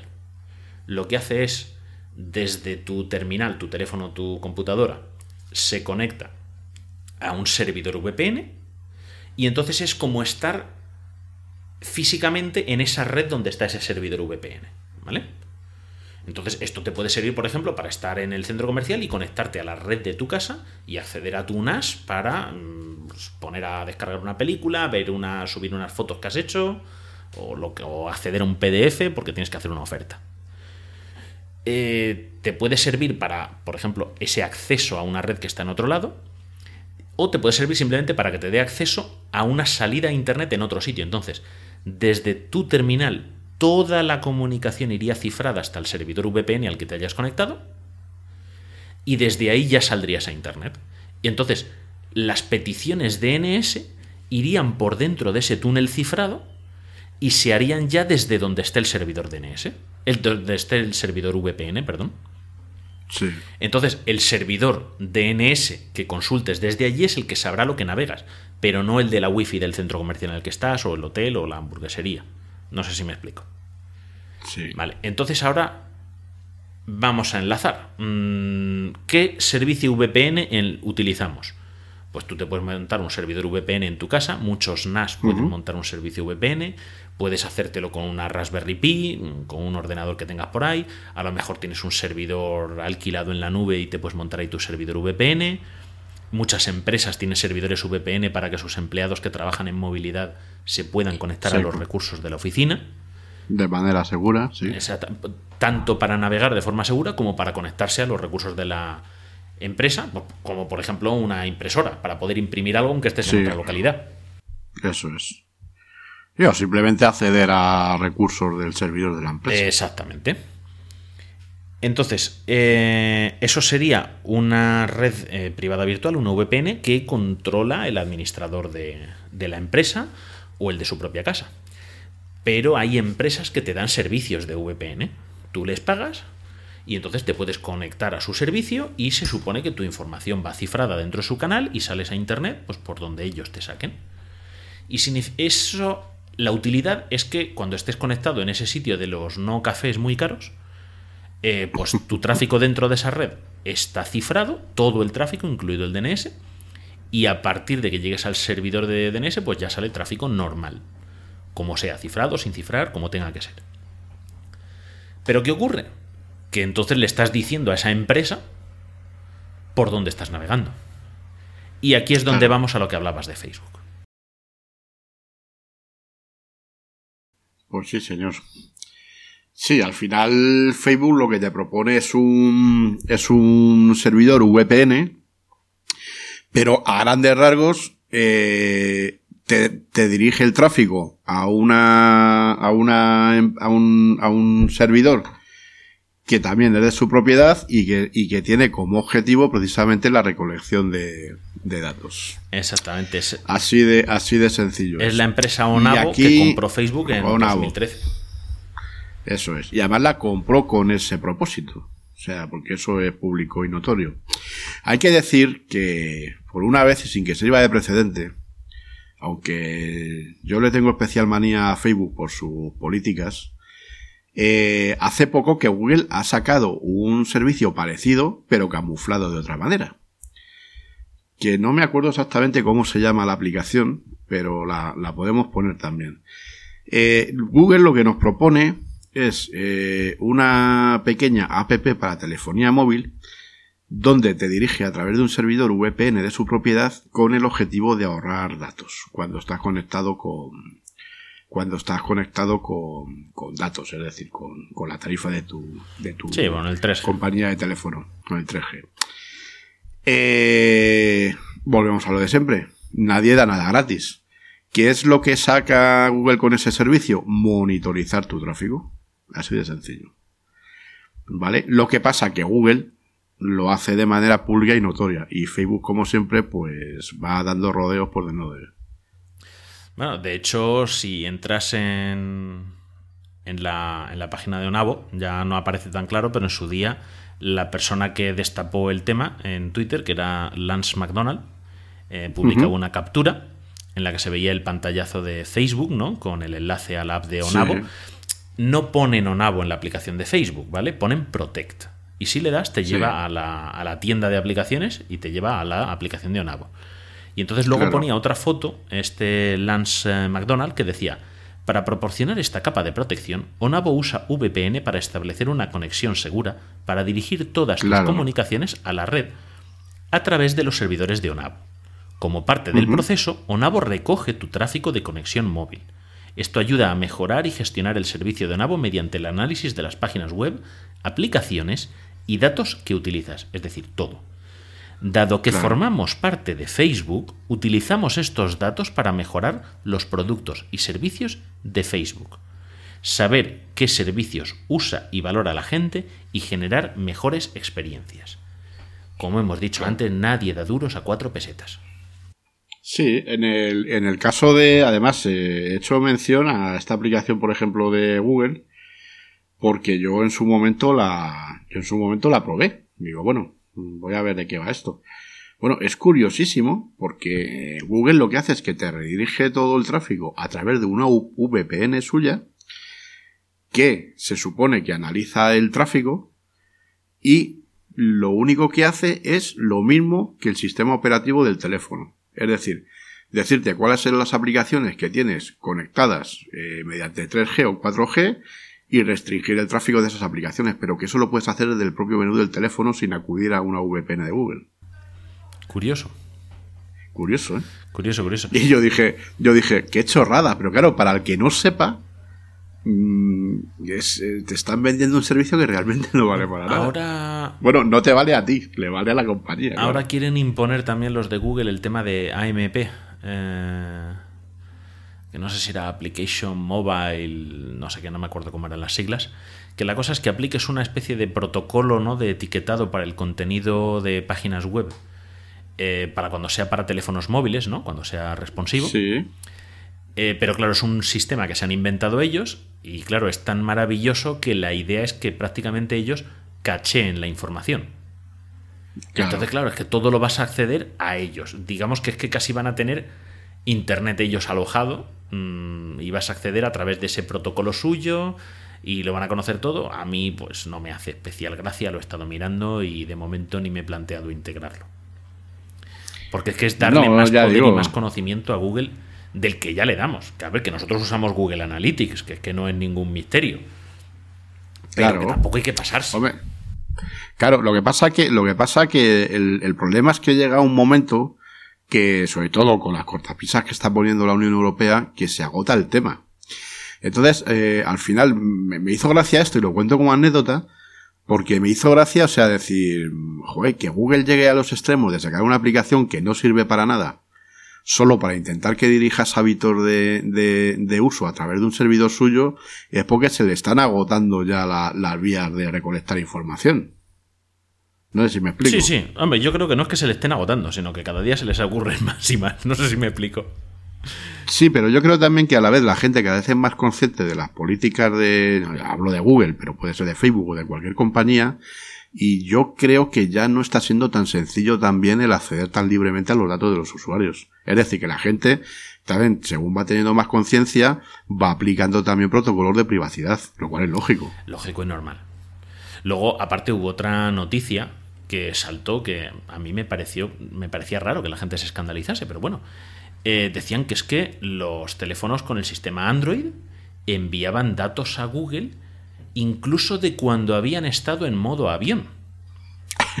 sí, eso me lo comentaste. Entonces, ¿verdad? claro, digo, a ver, es que el modo avión, mm, ¿vale? Explicado claro, pronto y mal, es apagar los modem radio que hay en nuestro teléfono o en nuestro Claro. ordenador. Es decir, apagamos el 3G, 4G GSM, apagamos el Wi-Fi, apagamos el Bluetooth, apagamos incluso el NFC. O sea, todo lo que pueda transmitir eh, señales radioeléctricas se apaga. Eso es, eso es lo que hace el modo avión.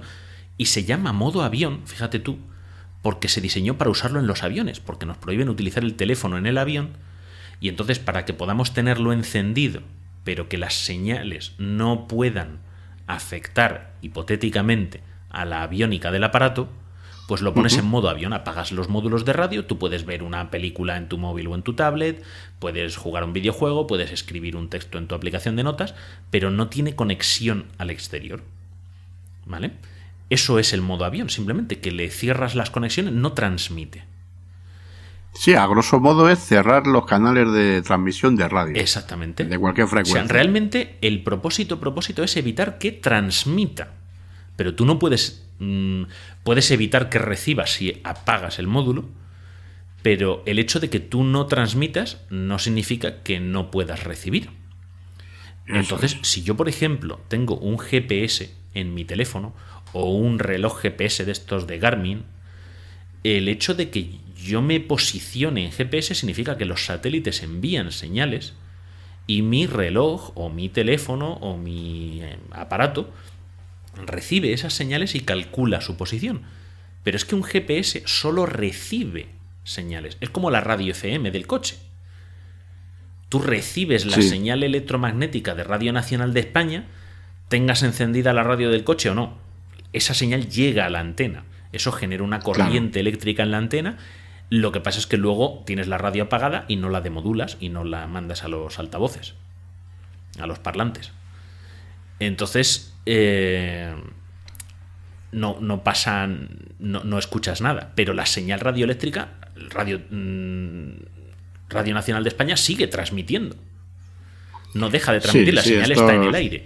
Entonces, por ejemplo. Esto es como lo que. Claro. Lo, decía, lo de, por ejemplo, el GPS. Si tú tienes el GPS de tu teléfono encendido, muchos teléfonos lo apagan cuando se pone en modo avión. Pero no tienen por qué, porque el GPS no transmite. El GPS no emite nada a los satélites, no le dice nada el GPS de tu teléfono. El GPS de tu teléfono solo recibe la señal de los satélites.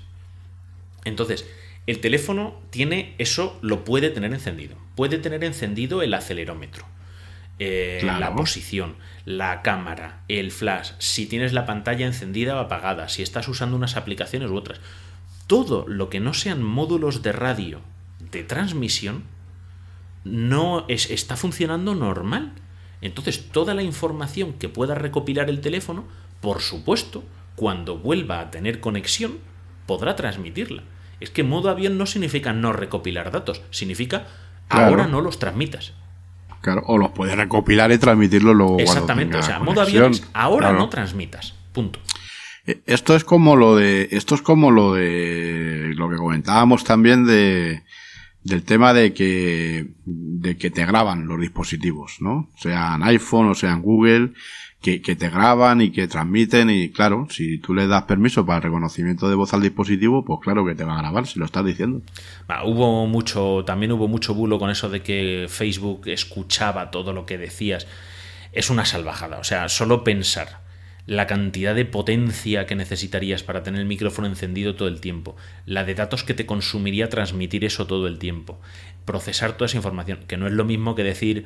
Eh, oye, asistente de voz de Amazon, de Google o de Apple. ¿Vale? Que no vamos a decirlo para que no se le despierte a la gente. Eh, que ahí lo estás despertando tú para enviarle un comando concreto. Claro, pero tú en el, en el momento que tú le das permiso a un dispositivo para que te reconozca un comando de voz, ya estás teniendo en modo de espera el micrófono. Sí, sí. Porque de alguna manera tiene que reconocer ello. Sí, exactamente. Si lo que yo me refiero es que es ineficiente el decir que eso lo esté grabando 24 por 7 y lo esté transmitiendo 24 por 7 y lo estén analizando para toda la población que tiene instalado Facebook en sus teléfonos 24 por 7 para saber si les gusta el jamón de York, el jamón serrano o el, o el chopet con aceitunas. Hombre, por una cosa muy evidente, porque no habría tarifa de datos que aguantase no eso. habría tarifa de datos, tu teléfono no aguantaría la batería, ellos no tendrían potencia de cómputo suficiente, o sea, tendrían que tener una bestialidad aún superior de lo que tienen de procesamiento. Claro. claro. entonces, eso no es. Hay, se obtiene, como hemos visto hoy, con muy poquitos. Hemos hablado de IMSI, email, direcciones MAC, DNS y ya está. Hemos hablado de cuatro datos en todo el programa, ¿eh? Sí. O sea, de cuatro datos hemos hablado. Y mira todas las historias que se nos han ocurrido para recopilar información sobre determinadas personas y tal. Sobre determinadas personas o masas de personas. Entonces, bueno, esta es así más o menos la, la historia, lo que queríamos contar eh, para que muchas veces es que la privacidad no es solo una foto o no es solo el nombre o no es solo la dirección o el número de teléfono o la dirección de correo. Entonces, queríamos hablar del tema de la privacidad desde este otro punto de vista un poquito más más técnico, más, elaborado. Más técnico y menos quizá menos conocido. Sí. ¿Vale? Yo vuelvo a decir lo mismo, pensad esto cuando queréis utilizar ciertas plataformas de ciertas compañías que ahora se vuelven a revitalizar en, en el Mobile World Congress. Así que pensad en cuánto le damos a cada compañía y que muchas veces nos echamos las manos a la cabeza con Google y con Facebook y, resulta que es que los operadores igual saben hasta más de nosotros. Seguramente. Que, Google o Facebook. Saben quizá distinto tipo de información, pero a lo mejor es más precisa y más útil para otras cosas. Pues sí. Eh, no, en breve volveremos otra vez sobre la cuarta plataforma de una compañía telefónica. Ahora. Ay, que es que me entra la tos, perdona. Eh, bueno, vamos a cerrar este tema por hoy, aunque Sí. el consejo del día al que vamos a pasar está también relacionado. El consejo del día. ¿Has probado a apagar y a volver a encenderlo? Pues sí. Eh, hay una, hay una, hay una página web muy interesante que además yo me he conectado para probarla. Me voy a conectar ahora mismo, además, otra vez. Voy a conectarme yo también. Y a ver qué nos dice. Bueno, vamos a Bueno, decirlo mientras la- tanto. La web es webkai, w e b k a y punto robinlinus acabado en s no en x punto com. Vamos a dejar el enlace en las notas del programa. ¿Vale? También podéis buscar eh, en inglés eh, What my browser knows about me. ¿Qué es lo que mi navegador sabe sobre mí? ¿Vale? Entonces esta página es una página web a la que nos conectamos y nos va a decir cosas de nuestro, sobre todo de nuestro ordenador o nuestro teléfono. ¿Vale? Raúl, cuéntanos, ¿qué es lo que te está diciendo a ti? Mira, pues yo lo probé ayer con un equipo y lo estoy probando ahora con otro. Me dice, bueno, una serie de cosas, pero por ejemplo me da la localización, que bueno, como estamos en un entorno rural, como tú bien has explicado antes, y no tengo encendido el GPS del ordenador, pues me sitúa como a unos 10, 15 kilómetros de aquí, pero no está mal dado el entorno en el que estamos. Exactamente. A mí me... Estamos, eh, que estamos eh, en mitad de la nada, alone in the dark. A mí me sitúa en la localidad correcta, aunque no acierta en el barrio. Pero bueno, eso es lo normal. Me dice el software que estoy utilizando, me dice la versión del navegador que estoy utilizando, me dice los plugins, los plugins que tengo en el navegador, me dice que tengo instalados los plugins de PDF de Chrome, por ejemplo, y poquita cosa, porque yo tengo pocas cosas de estas. Luego en hardware... ¿qué El dice? hardware, pues me dice la CPU que tengo, me dice el, me dice el- la, la GPU también, la gráfica. efectivamente, la, la batería. que te pone hasta la resolución de pantalla que tienes configurada. Efectivamente. Hasta los bits, hasta los píxeles que tengo por. O sea, la densidad. La densidad de color. pantalla. 24 bits por píxel. Tengo yo. Me da todo, hasta la carga de la batería. Me da una información que me parece bastante útil, que es a nivel de conexiones la IP pública y la local. Es decir, que saben qué dirección IP local tienes dentro de la red que estás usando ahora mismo en tu casa. Eso es. ¿Vale? Eso es. Y te dice quién es tu, el proveedor de servicios de la dirección IP pública que utilizas y hasta tu velocidad de descarga. Y como comentaba antes Sergio, pues esto lo sabes a través de una página web donde estás lanzando tu IP local. O sea que. Exactamente. que bueno. Lo que queremos decir es que esta página web está hecha para enseñarte esta información. Nos, dice, nos da consejos sobre cómo prevenir que se sepa cada tipo de datos o cómo lo pueden estar averiguando. Pero lo que quiere decir esta página web es, ¿tú te imaginas que es todas estas herramientas las instala el periódico en el que lees las noticias, la red social en el que comentas con la familia y con los amigos, mm, la Pues tienda sí. en la que compras online? Pues sí, pues lo hace. me da mi proveedor de, de, de internet y me da una fastuosa velocidad de descarga de 4.481,56 K. Bueno, eso es un 30% más de lo que tenías ayer. Sí, sí, sí, sí. Ha mejorado mucho la cosa. Es decir, que hoy tienes ya- casi 4 megas y medio de descarga. Estamos ya, vamos, estamos que lo tiramos. Bueno, yo no voy a decirlo en zona. público que si no, no quiero darte envidia. ¿Vale? Pero yo estoy conectado con fibra óptica. Bueno, todo tiene su, todo tiene sus, sus ventajas y sus inconvenientes. A mí de momento me pueden más las ventajas que los inconvenientes. Aunque el tema aquí en España, el tema de internet rural es una asignatura pendiente Pues sí, todavía. y parece mentira porque yo creo que cada euro que se invierte en internet o en, o en comunicaciones mm, se recupera con creces, pero bueno, estamos en España. El siguiente bloque es el de social media, que te dice dónde estás logueado con tu navegador. Sí, Te dice en efectivamente. qué redes sociales da- está registrado. Tiene un margen de error, ¿vale? Ujú. Pero Sí. Lo que haces en este caso es eh, lo que está haciendo, lo decimos, es básicamente mm, vigilar las cookies que utiliza tu navegador. Sí, A mí en este ordenador, que lo estoy probando, que es el que suelo utilizar para ir a clientes y tal, pues no tengo logueadas más que Google y, y ya está. Pero en el otro ordenador que está fijo, pues sí estoy logueado más redes sociales, claro. Luego nos enseña cómo pueden, nos pone una demo de cómo pueden utilizar el, el autorrellenado de formularios para robarnos sí, información. ¿Vale? Ese es sí, en plan demo. ah. Eso Y es. luego hay uno muy chulo, a mí me gusta mucho, pero ese ya depende de si conectas con un teléfono, conectas con un ordenador o otro, de que depende de qué tipo sea, que es el giroscopio. Y es que te da la posición espacial según el giroscopio de tu propio equipo. Sí, yo aquí lo tengo desactivado, pero vamos, si lo activo me imagino que En el, en el mío es que lo tiene, lo tiene prácticamente clavado, la posición. y luego te permite hacer incluso un escaneo de red desde la página web, es decir, que podrían estar Sí, En este caso te dice que lo hagas tú manualmente, ¿vale? Te pone un botón para que lo hagas, pero que podría llegar a lanzarse un escáner de red para saber qué otros equipos hay conectados en la red en la que estás tú. Sí, efectivamente. Y luego una, una funcionalidad que tiene aquí muy curiosa ya por, por, por último, y es el que puedes eh, subir una imagen y te, y te da los metadatos de la imagen. Eso es algo que afectó mucho a la privacidad eh, hace años en Facebook y Twitter, porque cuando tú subías una foto, las fotos tienen una parte de datos que son metadatos, ¿no? Como estamos diciendo, que son eh, Sí. datos añadidos. Pueden ser la localización GPS donde tomaste la foto, la hora a la que la tomaste, el modelo de cámara, eh, la apertura del diafragma. Hay un montón de información que se puede asignar a esos metadatos. Y entonces Entre ellas la geolocalización. Ellas la móviles. y, y digo, ya te digo, hasta el modelo de cámara que estás utilizando. Si es un teléfono móvil, si es una cámara Sí. de Canon o de Nikon o una Sony, el modelo concreto.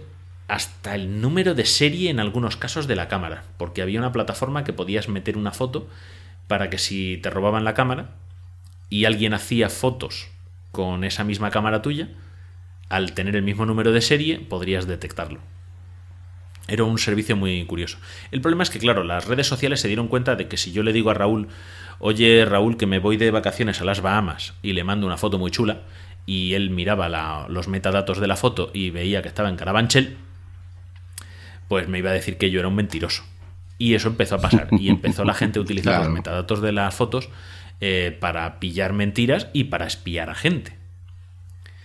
Entonces, lo que hacen ahora la mayor parte de las redes sociales es que cuando tú subes una foto le borran los metadatos. Claro. ¿Vale? Pero depende por qué servicio las enviemos, igual no los borran. Así que hay que tener cuidado. Hay Claro. aplicaciones para borrar los metadatos de las fotografías y no dar información innecesaria. Sí, eso sí. Eh, no dar información innecesaria y luego importante, lo que decimos siempre. eh, depende de con quién compartamos archivos de imagen, pues así tendremos que tener más precaución o menos con los datos que, que, que- que van insertados o incrustados en ese, en ese archivo. Exactamente. Metadatos, aquí hemos hablado de imágenes, porque es como lo más lo que más se utiliza, pero metadatos tiene prácticamente cualquier archivo. Cualquier documento de Word, por ejemplo, tiene un montón de Los información, aunque no lo PDFs, parezca. los documentos de Word tienen información de, oye, este documento de Word fue eh, hecho en Word eh, 2010, en un Windows 7, el usuario era tal de Windows y los nombres del que estaba registrada la licencia. O sea, mete mucha información. Entonces hay muchos Claro. documentos, muchos tipos de archivos que llevan metadatos que pueden filtrar mucha información.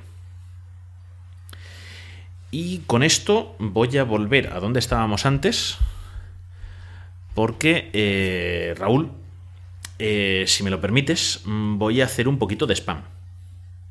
Vale, sí, te lo permitiré tú como si fuese tu.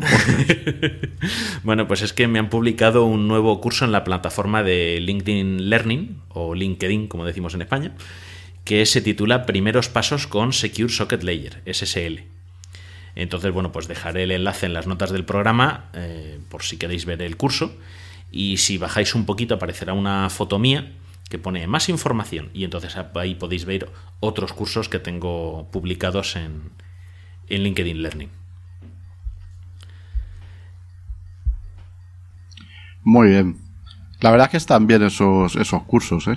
No es Están... porque los haya hecho yo. Bueno, aparte de que lo que haces tú es tan fenomenal, claro, pero vamos, en general esa plataforma está bastante bastante bien. Muy recomendable. Bueno, pues ahora vamos a hablar un poco de los oyentes que nos, que nos escriben. Que a ver los haylos. Los hay, los hay. Y les tenemos ahí siempre a los pobres, como andamos siempre con falta de tiempo, les tenemos ahí un poquito marginados. Bueno, de hecho es Sergio normalmente el que se ocupa de estas cosas, pues yo no doy abasto ya. Suelo ver ya los comentarios a los 14 días y, y ya los ha atendido siempre Sergio. Entonces, bueno, eh, vamos a, tenemos un audio correo, ¿no? Nuestro primero Aquí. audio correo. Ah, sí, es verdad. Casper, que un oyente belga que nos descubrió a raíz del programa sobre Crack Attack, el número 18, sí. El problema que afecta al protocolo VPA2 de seguridad Wi-Fi. Pues Casper es, Lo un oyente belga que nos escuchó y, y además nos mandó un mensaje porque eh, le hizo eh, gracia el intento que hicimos de pronunciación del nombre de la universidad y de la persona que lo descubrió. Así que, bueno, vamos a poneros el audio. Hola, buenos días. Yo soy Casper der Kinderen de Bélgica. Me encanta la tecnología y el mundo digital en particular. Por algún tiempo estoy interesado en la protección de datos y la privacidad en Internet, sobre todo con respecto a mis hijos. Quiero evitar que las cosas que hacemos nosotros con la familia y con mis amigos tienen influencia en la vida que van a tener mis hijos y al revés. Desde poco encontré el podcast Bitácora Ciberseguridad de Sergio y Raúl. Ellos explican los temas de seguridad muy claro y agradable para escuchar. Y es divertido que aprecié en belga en el episodio del Crack Attack, Matti Verhoeven de la Universidad de KU Leuven. La pronunciación de Sergio de los nombres fue muy bien.